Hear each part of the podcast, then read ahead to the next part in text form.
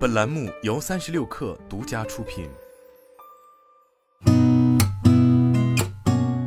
八点一刻，听互联网圈的新鲜事儿。今天是二零二二年七月二十号，星期三，早上好，我是金盛。据新浪科技报道，在多家中国互联网巨头相继启动芯片项目后，字节跳动也计划自主设计芯片。字节跳动发言人表示，由于无法找到能够满足需求的供应商，该公司计划针对特定用途设计自用芯片。该芯片将会专门针对字节跳动涉足的多个业务领域进行定制，包括视频平台、信息和娱乐应用等。三十六氪获悉，B 站上线防网络暴力专项，发布包含一键取证在内的多项功能，遏制网络暴力的发生，并发起倡议行动。本次 B 站上线的防网络暴力专项包括六项功能：防陌生人私信骚扰功能。弹幕优选模式功能、拉黑举报功能、消息偏好设置功能、一键防护功能及一键取证功能。其中，用户开启一键防护功能后，在七日内不会收到选择人群外的任何用户发送的私信、弹幕及评论。一键取证功能可让用户快速收集私信、弹幕等证据用于维权。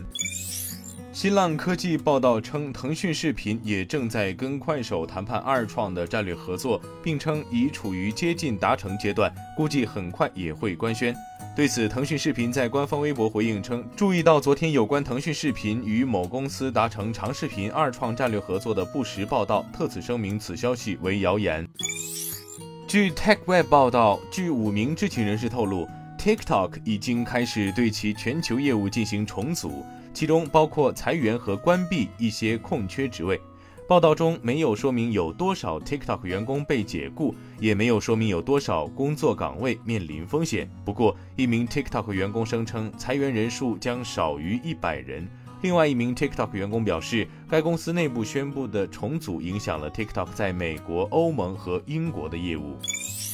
第一财经消息，七月十八号，婚恋网站世纪佳缘被传公司的多位 C 字头高管突然消失，其中包括 CEO、COO、CFO 和以及多位 VP。昨天，从世纪佳缘的控股股东复兴集团了解到，世纪佳缘的个别管理层因个人涉嫌职务侵占，目前被公安机关采取刑事拘留措施。复兴方面进一步透露，这次案件是集团廉政督察部门在日常的监督检查中，发现当事人涉嫌利用职务便利进行犯罪的相关线索，之后向公安机关报案，并由公安机关依法采取了强制措施。证券时报消息，北京市商务局等十一部门印发关于加快二手车流通、促进汽车消费升级的若干措施的通知。通知指出，鼓励各区政府、行业协会和汽车销售企业开展各类汽车促消费活动，鼓励汽车经销商加大对北京地区货源投放，对积极参与北京消费季活动并符合条件的汽车零售企业每季度给予最高五十万元资金支持。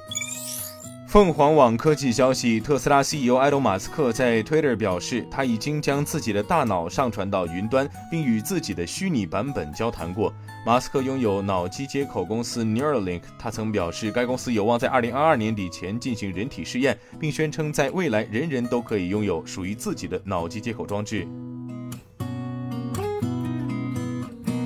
今天咱们就先聊到这儿，我是金盛八点一刻，咱们明天见。